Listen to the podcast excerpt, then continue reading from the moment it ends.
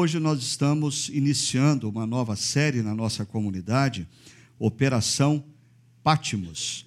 Ah, mas antes da gente entrar propriamente na série, ah, eu, na, no último mês, enquanto os demais pastores estavam trabalhando eh, na série sob nova direção, eu havia pedido para a liderança da nossa comunidade, o conselho da igreja, um período aonde eu não pregasse e eu me dedicasse a algumas outras coisas, algumas outras frentes da nossa comunidade. E aí, é claro, sempre tem aquelas pessoas mais bondosas que dizem assim: Ah, pastor, estamos com saudade de ouvir você pregando. Agradeço a bondade de vocês, mas ah, eu não sei se você percebeu, nessa última série nós tivemos a oportunidade ah, de ouvir alguns jovens pastores que estão no contexto aqui ah, da Chácara Primavera, ah, e eu, eu tenho grandes expectativas acerca dessa geração que está vindo por aí. Ah, a gente teve a oportunidade nesse último mês de ouvir gente como Sauro pregando, o Leandro, que pregou pela primeira vez aqui na nossa comunidade, ah, o Everton, que já tem pregado algumas vezes, ah, sem falar, é claro, no pastor Wellington, que é pastor desse campo, e o pastor Juliano, que é pastor de outros dois campos, mas o Wellington e o Juliano não são promessas, né? eles já são realidade. Se a gente fosse comparar o nosso time aqui da chácara com um time de futebol, eu assim me considero uma espécie assim de Felipe Melo mais educado, ah, jogando futebol com seus 33, 34 anos de idade, orando para Deus me dar um fôlego assim de Zé Roberto e chegar aos 42, 43. Ah, o Juliano está ah, aí nos seus 28, 29, no ápice da forma física de um jogador. Ah, o Wellington está vindo atrás com seus 26, 27 anos. E essa garotada que está chegando é tudo sub-20, né? que a gente está dando a oportunidade para eles. É, isso porque você ainda não teve oportunidade de conhecer o, o, o, o nosso time sub-17 que está por aí, né? como o Tiago, nosso seminarista, que ainda não estreou, gente como o Gojim, como o Paulo Ricardo, que estão chegando. Ah, eu creio sim que nós precisamos orar por essa nova geração, para que Deus dê a eles um coração sempre ensinável um coração sempre contrito diante de Deus, para que eles cresçam espiritualmente e como pastores. Porque ah, nós mesmos, como igreja, vamos ganhar ah, na medida em que eles se tornarem mais íntimos de Deus, mais preparados para o ministério ah, e fazerem a obra do Senhor com o zelo que essa obra merece. Então, esteja orando por essa nova geração e esteja valorizando essa nova geração. Ah, nós aqui, aqui participamos do início da chácara primavera, a gente tem que se conscientizar que a gente passa, né? ah, não necessariamente passa pela igreja, mas o nosso tempo de estar à frente da igreja ah, vai chegar o momento em que vai passar e a gente precisa estar olhando para essa geração que está vindo, inclusive, ah, eu diria até a, a, a, você que está habituado ao estilo da chácara primavera, você tem que estar aberto para pensar que a cultura da geração que vem atrás da nossa é outra. E a chácara sempre foi uma igreja comprometida com a integridade do evangelho e com a relevância para com a cultura. E igreja reformada sempre reformando. Então você precisa exercitar o seu coração e a sua mente para ter sempre essa abertura para biblicamente se renovar, biblicamente deixar a igreja se renovar. E hoje nós estamos iniciando, como eu disse, a série Operação Pátimos. E como você deve ter percebido, Essa série tem uma relação direta com uma das muitas operações da nossa Polícia Federal nos últimos anos, ah, combatendo a corrupção. Na verdade, a gente não sabe quem está imitando quem, se somos nós, igreja, que estamos imitando a Polícia Federal, se foi a Polícia Federal que nos imitou como igreja, porque a Operação Pátimos já aconteceu há, há cerca de dois mil anos atrás e já já eu vou mostrar isso para você. No entanto, eu diria, é, é com grande tristeza que nós iniciamos essa série ah, numa semana em que na última sexta-feira nós tivemos essa notícia estampada nas primeiras páginas dos jornais. Polícia Federal acaba com um grupo de trabalho da Lava Jato em Curitiba. É triste e é preocupante. É mais preocupante ainda quando você lê essa notícia à luz de outras notícias que saíram na primeira página do jornal nos últimos sete dias.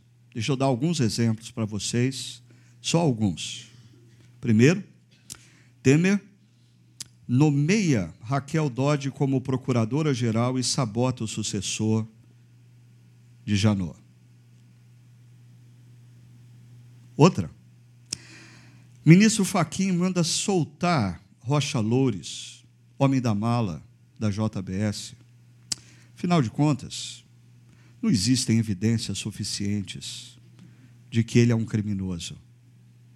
Ninguém, assim, ele estava passeando na calada da noite com uma mala com 500 mil reais. você já não fez isso? Por que você vai culpá-lo?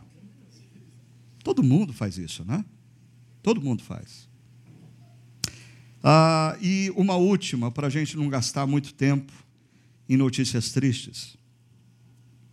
Ah, ministro do Supremo Tribunal Federal, mais precisamente o ministro Marco Aurélio, devolve o mandato de Aécio e nega prisão ao senador, inclusive alegando que o senador tem prestado ah, um bom serviço ao Brasil como senador e como político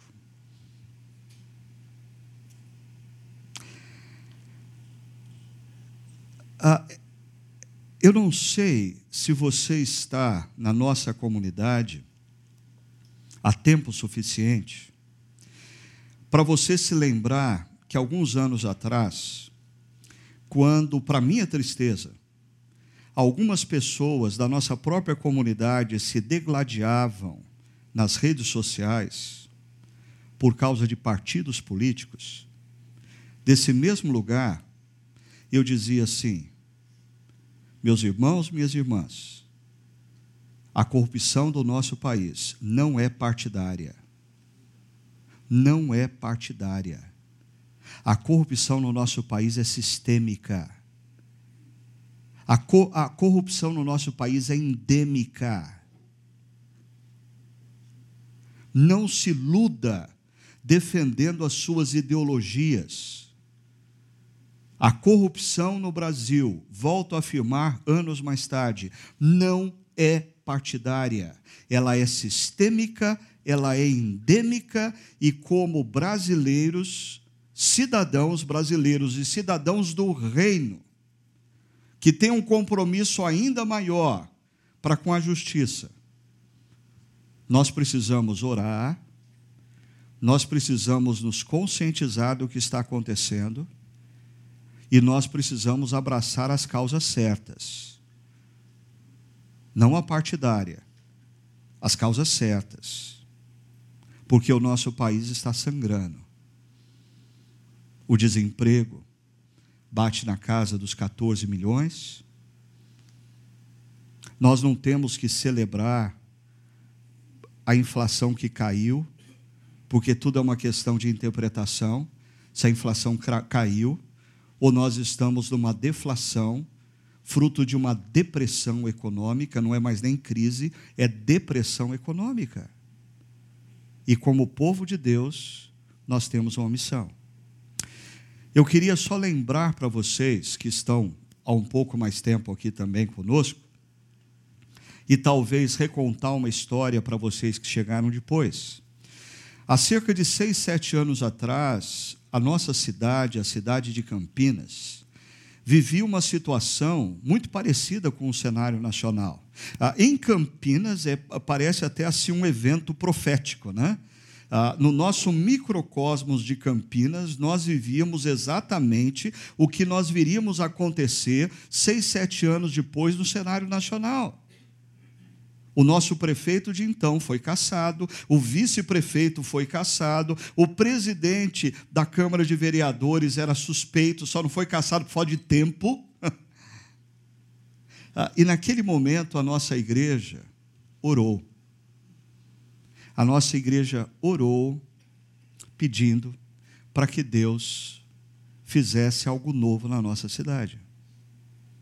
Que Deus levantasse na nossa cidade pessoas que viessem a defender a justiça, a alegria e a paz, que são marcas do Espírito Santo, na vida do cristão e, consequentemente, marcas do reino na vida da sociedade.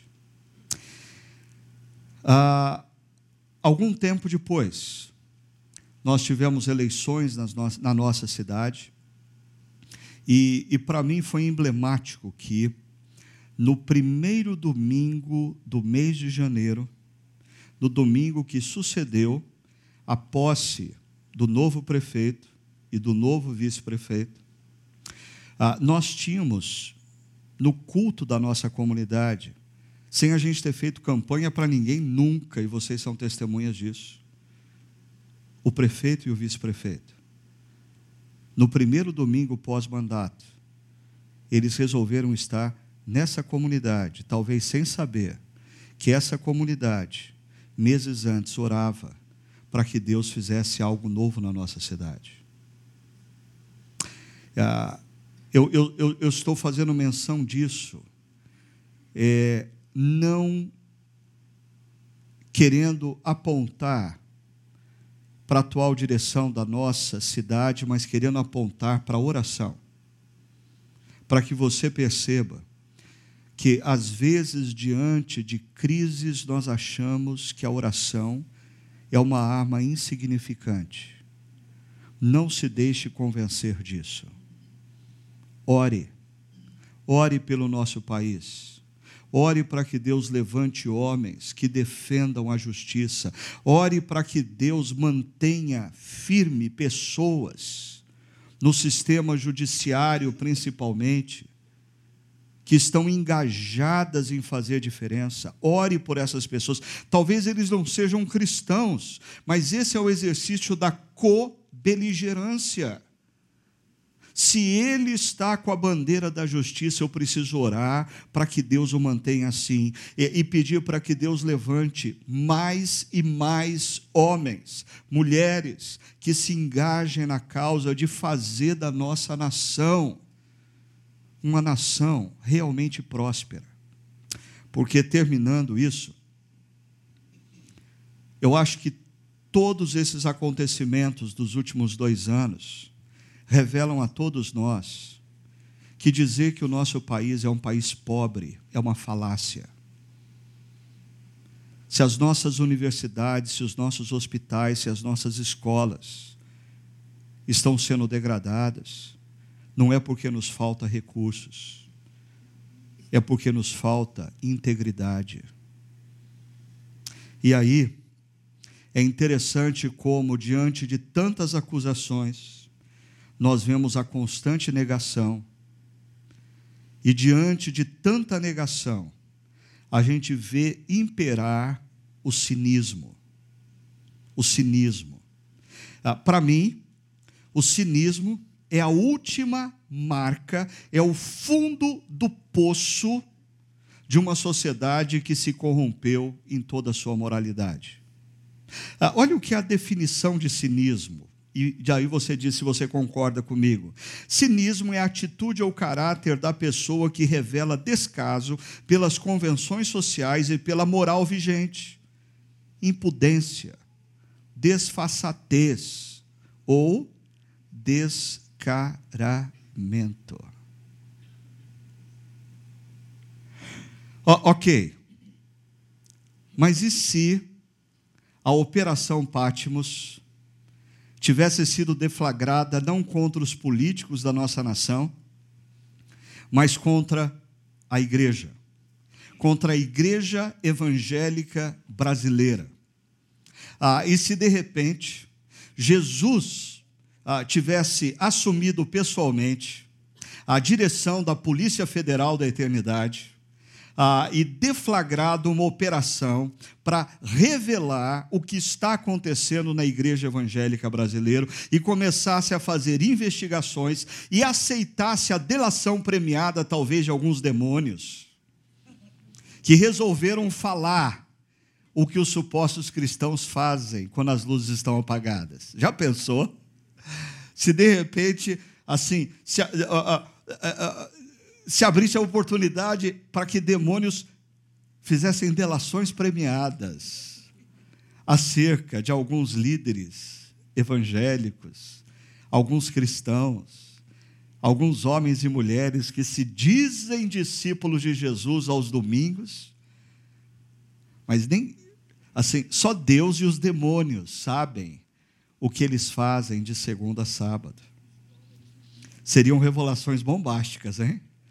Você já pensou começar a ser estampado no, na primeira capa do jornal o que acontece nos bastidores da vida daqueles que se dizem evangélicos?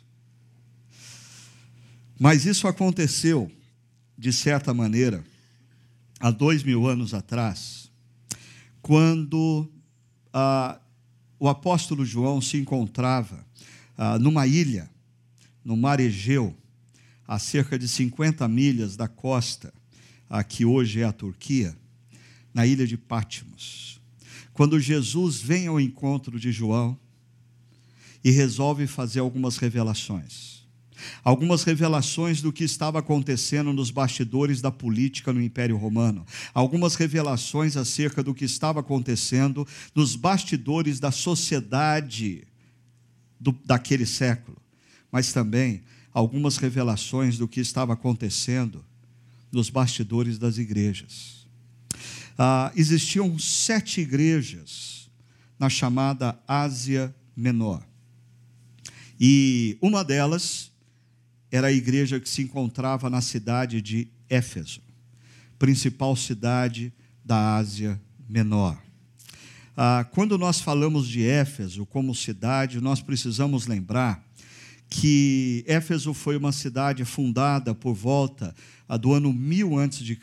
pelos gregos, depois os persas, com a invasão de Ciro o Grande, ah, toma a cidade de Éfeso. Ah, depois da queda do Império Persa, ah, muitas revoluções aconteceram em torno da cidade de Éfeso, até que Alexandre o Grande, você já percebeu que no passado só tem gente grande, né? É Círio, Ciro o Grande, Alexandre o Grande, né? E, e Alexandre o Grande retoma Éfeso para o domínio dos gregos, até que o Império Romano vai então dominar a cidade de Éfeso e fazer de Éfeso a província romana, a capital na Ásia Menor. A cidade de Éfeso era de grande importância porque o seu comércio, devido ao seu porto, era tremendo. Além disso, a cultura na cidade era acima da média, se comparada às outras cidades do Império Romano. Éfeso possuía auditórios como um anfiteatro para 25 mil pessoas. 25 mil pessoas há mil anos atrás. Uma biblioteca que foi construída no segundo século pós-Jesus, que era estupenda para a época. Ah, e, e, os arqueólogos estão, à medida que eles vão pesquisando a cidade de Éfeso, ah, eles percebem que os moradores da cidade de Éfeso eram pessoas que economicamente e culturalmente estavam acima da média de toda a população do império. Mas quando nós pensamos na igreja que se encontrava em Éfeso, eu queria lembrar vocês que já conhecem a história bíblica, ah, ou introduzir você que não conhece a história bíblica. A igreja de Éfeso foi a igreja na qual o apóstolo Paulo gastou a maior parte do seu tempo. Nenhuma outra igreja do Novo Testamento Paulo dedicou tanto amor, tanto carinho. Foram três anos ah, pregando nas praças públicas, ensinando de casa em casa, discipulando pessoas. O amor de Paulo por aqueles irmãos era tão intenso ah, que o livro de Atos dos Apóstolos relata que ele se encontrou com os presbíteros, com os líderes da cidade de Éfeso, antes de descer para Jerusalém e ser preso. E Paulo e os presbíteros choram naquela despedida, tamanho vínculo de carinho e amor que existia entre eles. E, e, e a prova do carinho que Paulo tinha por essa igreja é que ele manda para lá, para cuidar daquela igreja, nada mais, nada menos do que um dos seus principais filhos da fé, Timóteo, alguém que ele discipulou pessoalmente por anos. Ah, e, e posteriormente, segundo a tradição cristã, é o apóstolo João, o último dos apóstolos vivo, que se muda para a região de Éfeso e que pessoalmente passa a orientar e cuidar da igreja de Éfeso. Essa igreja é uma igreja privilegiada.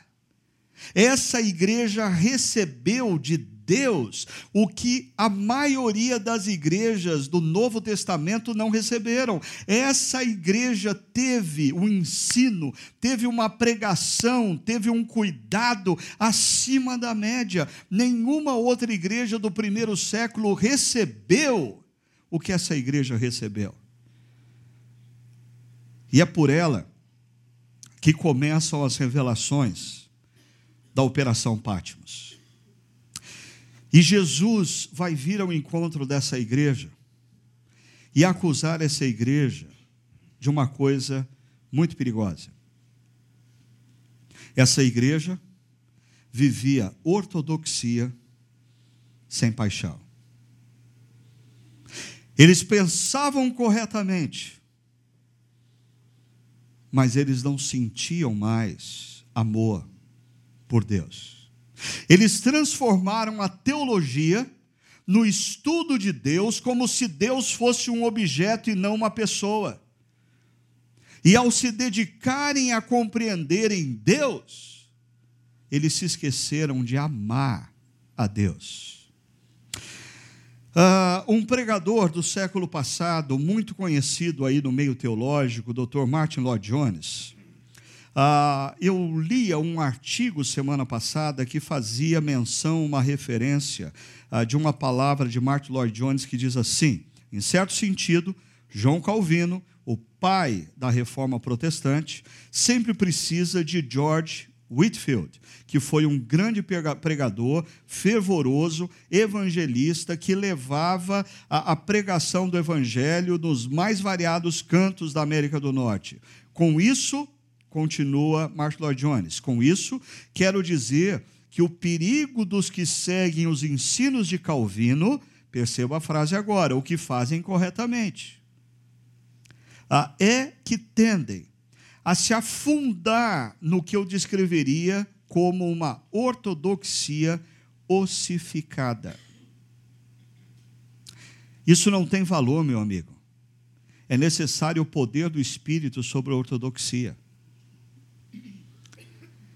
Ah, existe nos últimos anos um grande levante, um grande ressurgimento, ou como ah, nós vamos tratar ah, na conferência do CTPI no mês de agosto, uma ressurgência do pensamento reformado no mundo hoje. É impressionante. Ah, mais e mais eu me deparo com pastores e líderes pentecostais lendo João Calvino. Ah, se aproximando da doutrina reformada. Ah, é impressionante o número de jovens que eu percebo que estão seguindo ícones dessa teologia reformada, lendo as institutas de Calvino e redescobrindo a essência da fé reformada. Tudo isso é bom. Ah, eu sou reformado. Eu sou calvinista. ah, desculpa se eu decepciono alguns de vocês, mas eu sou. Eu acho tudo isso bom. O problema é que essa frase foi citada por um outro amigo, pastor Antônio Carlos Costa, pastor da Igreja Presbiteriana da Barra da Tijuca e fundador de uma ONG que tem feito profunda diferença no Rio de Janeiro, na cidade do Rio de Janeiro, chamada Rio de Paz. O Antônio Carlos Costa, assim como eu, é um reformado, é calvinista, mas ele mesmo escreve um artigo dizendo: cuidado com os calvinistas. E ele não está falando cuidado com Calvino. Ele está dizendo cuidado com esses calvinistas que acham que conhecer a teologia reformada e compreendê-la é tudo o que Deus espera de você. Cuidado com esses calvinistas que começam a interpretar a teologia reformada como sinônimo do reino de Deus.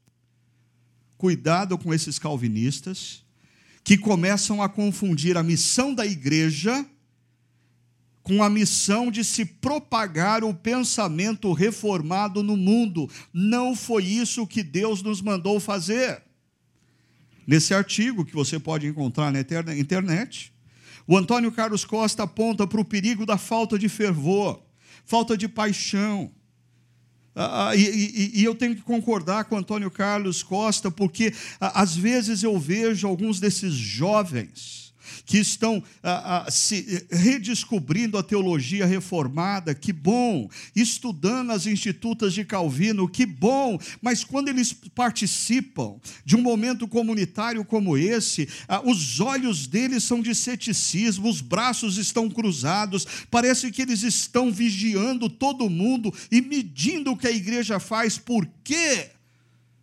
Porque eles conhecem teologia, mas eles não desenvolveram amor pela pessoa de Deus. E aqui está um perigo, uma linha muito tênue no estudo da teologia. Porque quando nós nos dedicamos ao estudo da teologia, o que é teologia? Estudo de Deus. Cuidado para você não achar que você tem condições de colocar Deus numa bancada e dissecar Deus para estudá-lo. Lembre-se que você é criatura e Deus é Deus. A teologia deveria nos fazer pessoas mais humildes e não pessoas mais arrogantes. Toda espécie de teologia que faz com que o indivíduo se torne arrogante é do demônio. Porque a teologia bíblica convence o indivíduo que Deus é tão grande, tão grande, tão grande, e ele tão pequeno, tão pequeno, tão pequeno, que o discurso dele é mais humilde. O Antônio Carlos Barro também aponta para a ausência da evangelização. Uh, algum tempo atrás eu estava numa conferência que falava sobre o desafio da igreja fazer discípulos na sociedade uh, uh, contemporânea. e um desses ícones dessa ressurgência da teologia reformada estava dando uma das palestras e eu fiquei assustado com uma coisa. Toda palestra discorria acerca da celebração, porque o pensamento reformado tem se expandido no mundo. Mais e mais pastores estão buscando o pensamento reformado, mais e mais igrejas estão se tornando reformadas, mais e mais instituições estão redescobrindo os ensinamentos de Calvino. Em momento algum naquela palestra foi celebrado ah, o fato de que mais e mais homens e mulheres estão compreendendo o que aconteceu na cruz e se renderam ao amor de Deus e se tornaram discípulos de Jesus. Ser reformado é, é a moldura através da qual eu leio as Escrituras e que me dá referência. Mas ser reformado não é a minha missão no mundo. A minha missão no mundo é ser e fazer discípulos. E talvez a acusação mais delicada e que merece muito cuidado. O pastor Antônio Carlos Costa diz que existe o perigo nessa ressurgência da teologia reformada com a confusão entre o que é fé cristã e o que é direita política norte-americana. Tem muita gente ouvindo de segunda a sábado pastores norte-americanos, tendo esses pastores como ícones do pensamento reformado, mas sem qualquer discernimento para perceber que muitas vezes esses pastores estão confundindo o evangelho com a cultura norte-americana. Estão confundindo o reino de Deus com a ideologia da direita norte-americana. Isso é um perigo. Assim, quero deixar claro: Pastor Antônio Carlos é um pastor querido a quem eu respeito, ah, e ele é um reformado. Eu, ah, eu sou reformado, eu sou calvinista, mas eu alerto para o perigo desse pseudo-calvinismo que está emergindo em muitas das nossas igrejas, que levam as pessoas a se tornarem arrogantes, se tornarem frias na fé, se tornarem descomprometidas com a missão e sem critério nenhum começam a abraçar a ideologia da direita norte-americana como se fosse sinônimo do que é o reino de Deus para a história. Mas o que Jesus diz para a igreja de Éfeso sobre isso? Ah, Jesus diz assim: ao anjo da igreja em Éfeso, escreva. Nós estamos aqui no primeiro verso de Apocalipse 2. E a pergunta é: que história é essa de anjo da igreja de Éfeso? Existem duas teorias. A primeira é de que Jesus está falando acerca do líder espiritual daquela igreja, do pastor daquela igreja. Ah, existe uma outra teoria que diz que não, Jesus está falando para o anjo daquela igreja, e os defensores dessa teoria, eles abrem as portas para que a gente comece a entender que cada igreja tem um anjo Assim como no Antigo Testamento, em determinadas, alguns determinados trechos do Antigo Testamento, parece que cada nação tem um anjo, e isso abre portas para você começar a defender que cada um de nós tem um anjinho da guarda.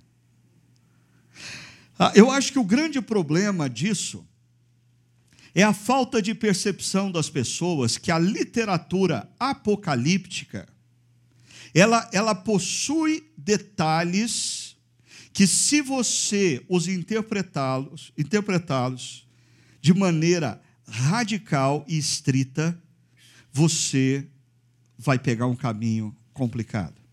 Perceba que Jesus está dizendo ao anjo da igreja em Éfeso, e ele coloca um imperativo: escreva. Esse imperativo não está associado ao anjo, mas a João. João, escreva.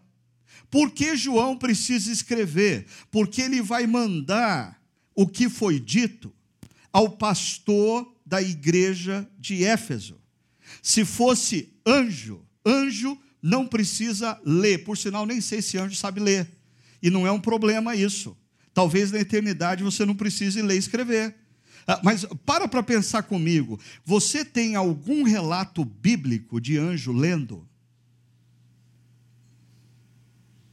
Ah, você já viu ah, assim? O anjo aparece a Maria dizendo: Maria, bem-aventurada, eu tenho aqui, eu tenho aqui uma uma mensagem de Deus para você. Espera aí, Maria, deixa eu abrir aqui. Oh, página 4, ok? Deus mandou dizer o seguinte: Anjo não precisa que seja escrito para que ele se lembre o que tem que dizer. Ah, isso aponta para o fato de que ah, Jesus está ordenando João escrever para que esse texto seja encaminhado ao líder da igreja. E qual é o texto? Veja só. Estas são as palavras daquele que, Jesus, tem as sete igrejas em sua mão direita e anda entre os sete candelabros de ouro. O que significa essa história de Jesus ter sete estrelas na mão direita e ele andar entre os candelabros? Perceba, estrelas brilham nos céus, candelabros iluminam o ambiente. Tanto estrelas nos céus como candelabros numa sala têm uma missão que é análoga à missão da igreja de ser luz no mundo. Jesus está falando da missão da igreja. A igreja representa estrelas dos céus, é, como em Filipenses capítulo 2, o apóstolo Paulo diz que os cristãos devem funcionar na sociedade como estrelas brilhando no universo. Mas também Jesus diz aos seus discípulos: vocês são a luz do mundo. Jesus está segurando as estrelas e está andando entre os candelabros. Jesus está sustentando as igrejas e Jesus está andando no meio das igrejas. As estrelas estão nas mãos. Os candelabros, Jesus anda entre eles. O que significa isso? As estrelas nas mãos é um apontamento da perspectiva eterna a luz da eternidade, eu e você, estamos nas mãos de Jesus. E deixa eu ser bem claro no significado disso. Não há diabo que te carregue, ok? Você está nas mãos de Jesus. Você vai chegar na eternidade com Deus, porque a tua fé não depende de você, depende do poder das mãos de Jesus, e Jesus te segura. Você está nas mãos de Jesus, Ele tem a igreja em Suas mãos. É bem diferente você se imaginar na seguinte cena: Jesus ah, é um ser todo-poderoso que está na torre de um edifício e você está pendurado, prestes a cair. E você tem duas alternativas. Alternativa número um: você segura no punho de Jesus. Alternativa número dois: você deixa Jesus segurar no seu punho. Alternativa número um: eu não tenho certeza que você vai salvar porque tudo depende de você. Alternativa número dois, deixa Jesus segurar no seu punho, e aí eu não tenho dúvida de que você vai estar comigo na eternidade, porque tudo depende de Jesus. A igreja está nas mãos de Jesus. Agora, a segunda imagem é de que Jesus anda entre a igreja. Jesus, historicamente, ele anda no meio da igreja. Historicamente, Jesus está aqui, está aqui, andando entre nós.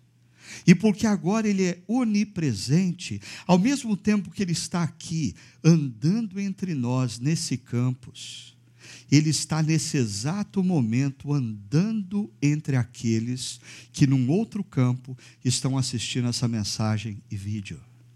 Ele está aqui. E porque Ele é onipresente, nesse mesmo instante, Ele está do lado de uma pessoa que está em outro país assistindo essa mensagem pelo seu computador. Esse é o Jesus. E só abrindo um parênteses. Se nós tivéssemos como cristãos hoje consciência disso, nós sentiríamos menos sede durante as pregações nós sentiríamos menos vontade de ir ao banheiro no meio das pregações. Nos falta a consciência de que Jesus está aqui. Nos falta. Nós lidamos com reuniões e encontros como este, como se fossem encontros de importância menor do que um show no teatro. Porque no show no teatro, você pensa dez mil vezes de sair no meio dele, mas a consciência de que Jesus está no nosso meio deveria mudar completamente a nossa concepção para esse momento. Agora, Jesus vai fazer um reconhecimento acerca da igreja de Éfeso. Qual é o reconhecimento de Jesus? Ele diz: Conheço o que? Vejam só, três coisas: as suas obras, o seu trabalho árduo e a sua eh, perseverança. Jesus está dizendo: Eu conheço a sua dedicação. Como ele diz isso, eu conheço as suas obras, o seu trabalho árduo e a perseverança nas suas obras e no seu trabalho árduo. Eu conheço a sua dedicação servindo os ministérios da igreja. Eu conheço a sua dedicação tendo vários sites na cidade. Eu conheço a sua dedicação plantando inúmeras igrejas no seu país e fora do país. Eu conheço a sua dedicação como presbítero, a sua dedicação como diácono, a sua dedicação como líder de um ministério, a sua dedicação servindo no ministério. Ah, Jesus está falando aqui de ortopraxia. É a prática correta. Essa é uma igreja que tem uma prática correta. Não existe problema nenhum nessa igreja quanto ao serviço que ela presta. Todo mundo nessa igreja está engajado no ministério. Todo mundo nessa igreja frequenta os cultos todo final de semana. Todo mundo nessa igreja contribui financeiramente. Todo mundo nessa igreja está empenhado em plantar novas igrejas em outras cidades. Essa igreja, na sua ortopraxia, é louvável de Senhor Jesus Cristo. Agora, perceba, ele começa o verso 2 com o verbo conheço. Olha no meio do verso 2 o que acontece. Sei. Ah, é um paralelo com o verbo conheço. Conhecer e saber. Eu conheço, eu sei. E como Jesus usou três linhas para definir o que ele conhecia, agora ele vai usar três linhas para definir o que ele sabe. Veja só, eu sei que você não pode tolerar homens maus. Eu sei que pôs à prova os que se dizem ser apóstolos, mas não são. Eu sei que você descobriu que eles eram impostores, e tudo isso aqui aponta para a teologia dessa igreja. Essa igreja não andava em ondas teológicas por aí, não. Essa igreja era uma igreja profunda teologicamente, conhecia a doutrina cristã, e quando um sujeito começava a pregar ou ensinar, qualquer ensino estranho, eles diziam: peraí, porque não é isso que as Escrituras dizem, peraí, porque não é isso que Jesus mandou dizer, peraí, porque isso não tem nada a ver com o ensino dos apóstolos. Em outras palavras, essa igreja tinha ortopraxia e ortodoxia. Essa é a igreja dos sonhos de muitos pastores. Muitos pastores sonham em ter uma igreja assim, que pensa corretamente e age corretamente, tem a teologia certa e a prática de vida certa. E mais, Jesus diz no verso 3: você tem perseverado e suportado sofrimentos por causa do meu nome e não tem desfalecido. Além de ter a ortopraxia, a ortodoxia, essa igreja é capaz de sofrer perseguição e se manter firme na ortodoxia e na ortopraxia. Mas aí vem uma acusação. E a acusação de Jesus é: contra você, porém, eu tenho isso você abandonou o seu primeiro amor. Contra você eu tenho isso. Você continua engajado nos ministérios. Você continua servindo como presbítero, diácono, como líder. Você continua frequentando os cultos todo domingo. Você continua tocando na equipe de música. Você continua cantando na equipe de música. Mas vamos falar sério. Você não me ama mais. Você não me ama mais. Você trabalha para mim, mas você não se relaciona mais comigo. É isso que Jesus está dizendo a essa igreja.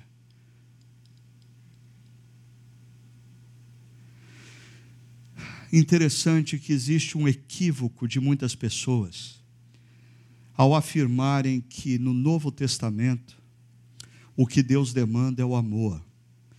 E no, no, Antigo Testamento, o que Deus demanda é a obediência. Essa é uma falácia quando nós vemos que em Deuteronômio capítulo 6, a partir do verso 4, Moisés, em nome de Deus, diz assim: Ouça, ó Israel, o Senhor nosso Deus é o único Senhor. Ame ao Senhor com todo o seu coração, com toda força e razão, com todo o seu desejar. Uma coisa te peço, Israel: ame ao Senhor. No livro de Provérbios, constantemente o pai pede uma só coisa para o filho: Filho, dá-me o seu coração. Dá-me o seu coração.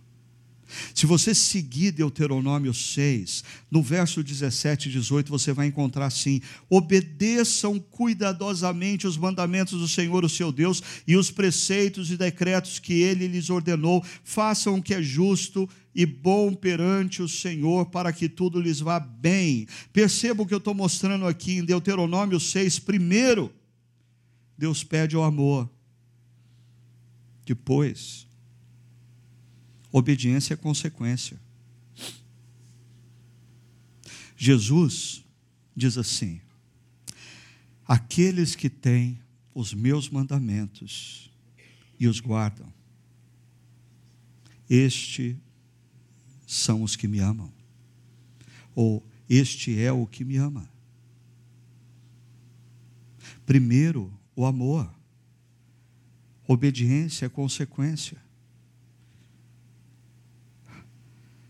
Jesus deflagra a operação Pátimos contra a igreja de Éfeso, não porque ela não faz muita coisa, não porque ela não pensa teologicamente de forma correta, muito pelo contrário, a igreja de Éfeso foi tremendamente privilegiada, ouvindo os ensinamentos de Paulo, de Timóteo, de João. Logo, é uma igreja que tem ortodoxia e tem ortopraxia, mas Jesus veio ao encontro dessa igreja e dizer: O meu problema com você é que você não me ama mais. Vamos conversar sério. Não é uma questão do que você está fazendo ou deixando de fazer. Ah, é uma pergunta ao seu coração. Você ainda me ama? É interessante que essa pergunta que Jesus faz para Pedro, depois da sua morte e ressurreição, à beira do mar de Genezaré: Pedro, você ainda me ama? Não, não, não, Pedro, eu não estou perguntando se você serve em algum ministério da igreja, se você tem frequentado os cultos da igreja, se você é dizimista, ah, se você escuta bons pregadores, se você lê bons livros evangélicos. Não é isso que eu estou perguntando, Pedro. Eu estou perguntando: você me ama?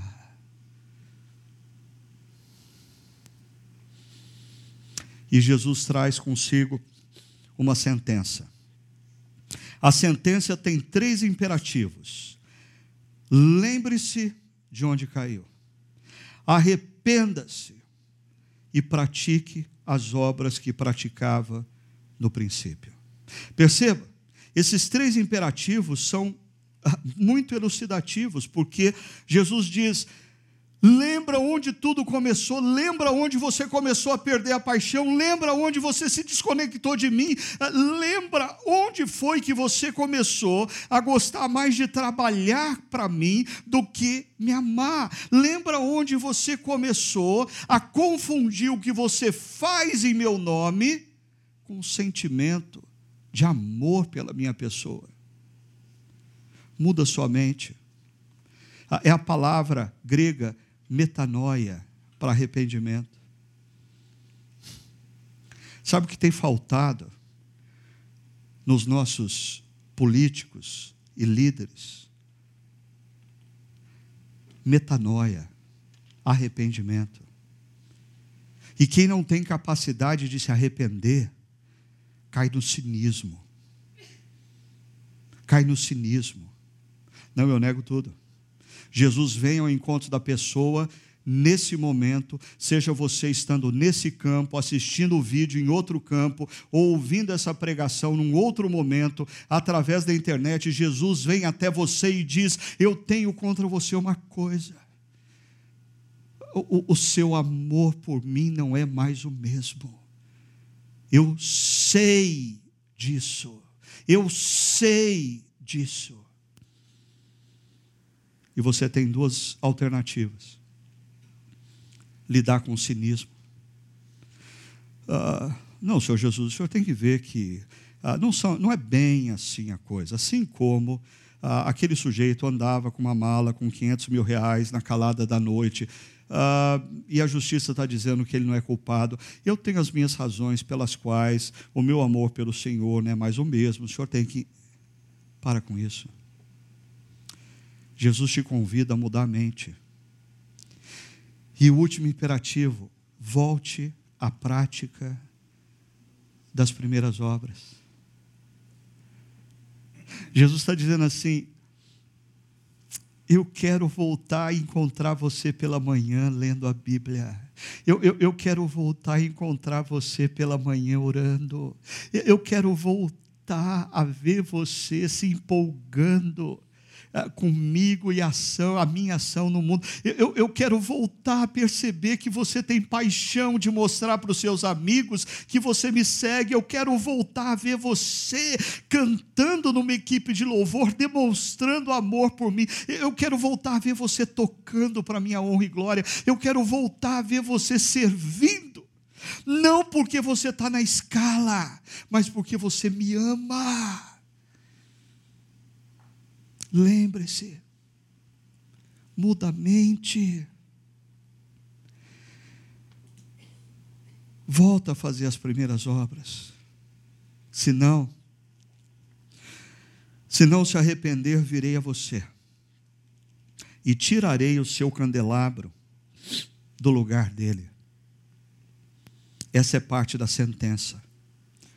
Ah, perceba, As estrelas nas mãos de Jesus significa que a nossa salvação depende dele e é imutável. Ele disse: Todo aquele que vier até mim, jamais o lançarei fora. Você não perde a salvação. Mas o candelabro tem a ver com a sua missão histórica de ser luz entre a sociedade, de servir para a honra e para a glória de Deus. E aqui eu queria dizer uma coisa muito séria.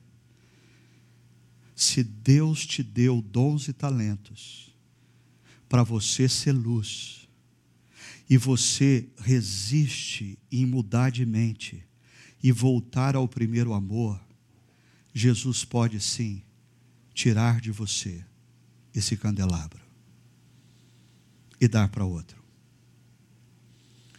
Você não quer me servir?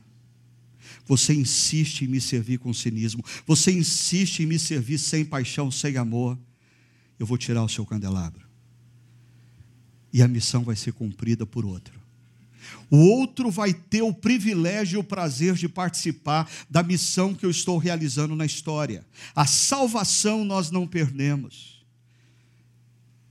Mas você pode perder o privilégio de ser usado por Deus na história. Isso tem a ver com a disciplina de Deus. Igrejas morrem quando perdem a paixão por Jesus e pela missão de ser luz no mundo como candelabros. E igrejas morrem quando elas têm ortodoxia, e elas podem ter até ortopraxia, mas elas perdem o amor por Deus. Você já viveu a situação de estar num funeral e se aproximar do caixão e olhar para a pessoa que está no caixão? Ah, eu, eu, já me pensei nisso, meu Deus, mas Essa pessoa ontem, ela, ela estava andando normalmente, ela estava falando normalmente, ela estava pensando normalmente. Aqui, ó, Senhor, nesse caixão tem a mesma pessoa: ah, dois olhos, um nariz, uma boca, dois ouvidos, dois braços, duas pernas, dois pés, cinco dedos em cada pé, cinco dedos em cada mão. É a mesma pessoa, Senhor, está tudo em ordem. Por que, que ela não levanta? Porque ela morreu. Alguns anos atrás eu falava numa conferência no Chile. E depois da conferência, um pastor me levou uh, mais para o centro da região do Atacama. E nós paramos numa cidadezinha. E nós descobrimos uma igreja presbiteriana naquela cidadezinha. Uma igreja que havia morrido. E se você consegue enxergar as fotos, por dentro, essa igreja está totalmente em ordem. Ela tem até a Bíblia aberta no púlpito. Na mesa na frente do altar, ainda tem os elementos usados na Santa Ceia. Está tudo em ordem. Mas morreu. Existe a possibilidade de você olhar para um cristão e por fora está tudo em ordem. Ele vai na igreja todo final de semana, ele serve no ministério, ele lê a Bíblia de vez em quando, ele é dizimista, ele escuta uns sermões, ele toma até nota de sermão. Mas ele pode ter morrido. Por quê? Perdeu o amor. Jesus diz: tem uma atenuante. A, a, a, igreja de Éfeso tem uma atenuante, olha a atenuante. Ah, mas há uma coisa a seu favor: você odeia as práticas dos nicolaítas, como eu também as odeio. Eu sei, surgiu agora uma pergunta na sua mente: que negócio é esse de nicolaítas? Segura a pergunta aí porque eu quero te mostrar uma coisa anterior, tão importante quanto. Jesus diz que a igreja de Éfeso tem uma coisa a favor dela. E ela odeia a prática dos nicolaítas, não os nicolaítas. A última linha, como eu, Jesus, também as odeio. Referência às práticas, não aos nicolaítas. Um dos grandes problemas dessa ressurgência do pensamento reformado, às vezes, é um efeito colateral estranho ao Evangelho, de pessoas tomadas por uma mentalidade supostamente reformada, mas que se tornam pessoas arrogantes, acusadoras e que odeiam quem não pensa como eles. E assim como qualquer fundamentalismo religioso, são capazes talvez de matar em nome da verdade. Jesus olha para os nicolaítas e diz: eles estão praticando algo que é errado. Eu odeio a prática deles. Mas como eu gostaria que eles se lembrassem, se arrependessem e voltassem para mim. A igreja de Éfeso odiava a prática dos nicolaítas, mas era uma igreja aberta para que os nicolaítas repensassem o que eles estavam fazendo, se arrependessem e voltassem a praticar as obras coerentes ao amor a Jesus. Agora eu vou no que você queria. O que são os nicolaítas? Eles defendiam que, como cristãos, Jesus os havia libertado na cruz. Na cruz, Jesus pagou o preço de todo o perdão que foi oferecido. Agora eles são livres, eles têm liberdade total, inclusive para se envolverem com práticas de idolatria e imoralidade na sociedade pagã. Não existem mais regras para aqueles que estão em Cristo Jesus. Nós podemos fazer todas as coisas, porque Jesus nos libertou de toda lei, de toda norma. Essa era a doutrina dos nicolaítas. Mas sabe o que é mais chocante?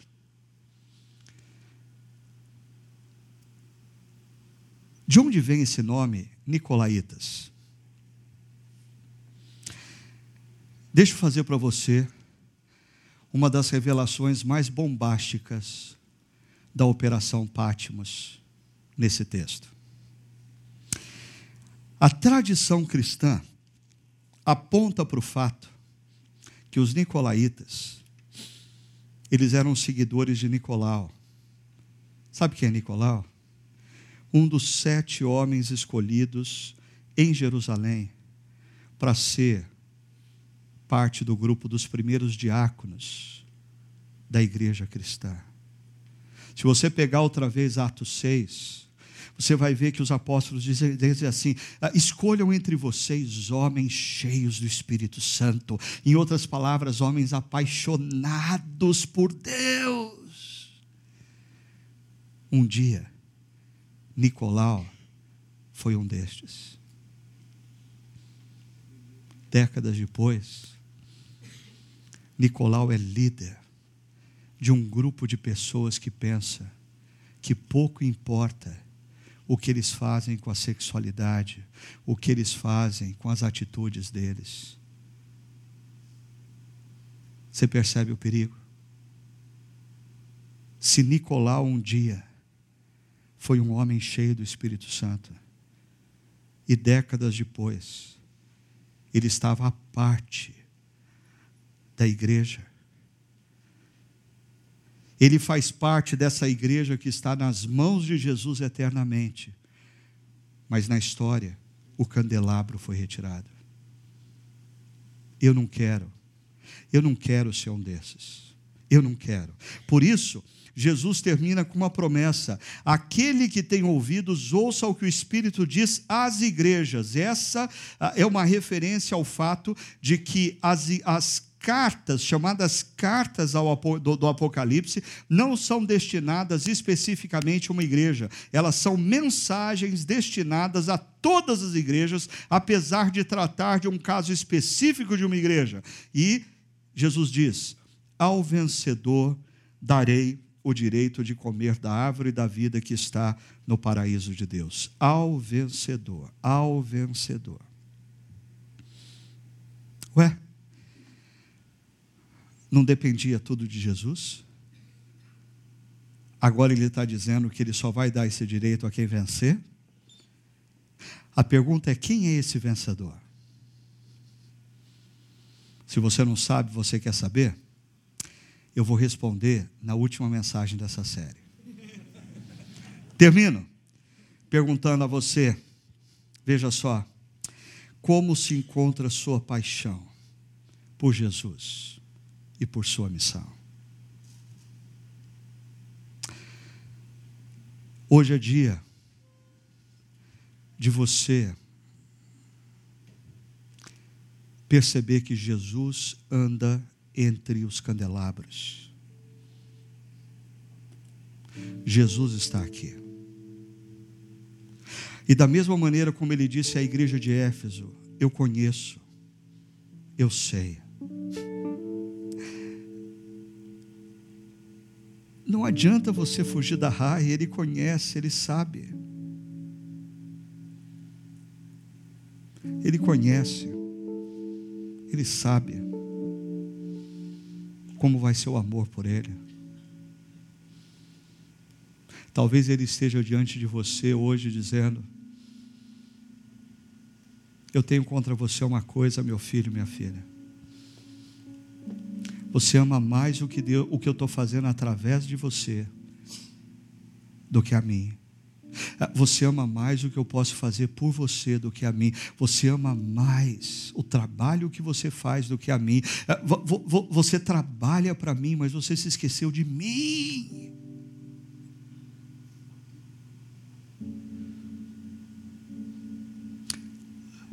Lembra onde isso começou? muda sua mente. volta para mim. Você está nas minhas mãos, mas eu quero o teu coração. Como você tem zelado e nutrido por essa paixão. E, e eu queria abrir só um parênteses aqui, falando para o pessoal que atua na nossa comunidade, na área da música e da adoração. Vocês são essenciais para nutrir em nós a paixão por Deus. A pregação muitas vezes nos fala a razão, a adoração nos conecta de coração. Mas para isso, vocês que cantam e vocês que tocam, precisam perceber que Jesus está diante de vocês também, perguntando: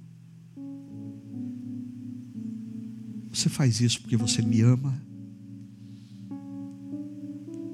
Ou você faz isso porque você está na escala? O que você tem feito para nutrir e zelar por essa paixão e por fim, o que fazer diante da constatação de que a paixão acabou, de que a paixão apagou. É maravilhoso saber que o nosso Jesus não desiste de nós. Ele anda no nosso meio. Ele vem ao nosso encontro. Ele diz: Eu sei eu sei que você não me ama mais como no princípio, mas eu não estou aqui para te abandonar, eu estou aqui para te pedir. Lembra onde isso começou? Muda sua mente.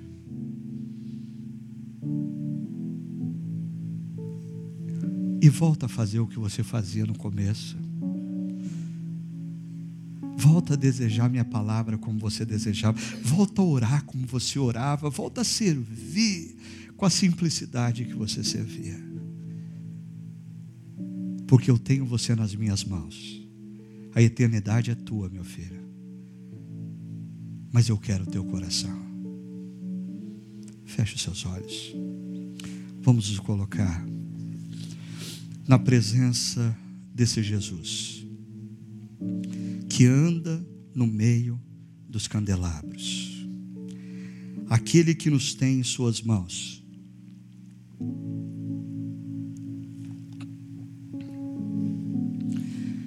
Mas está diante de nós, nos perguntando, como ele perguntou um dia a Pedro: Meu filho, minha filha, você me ama?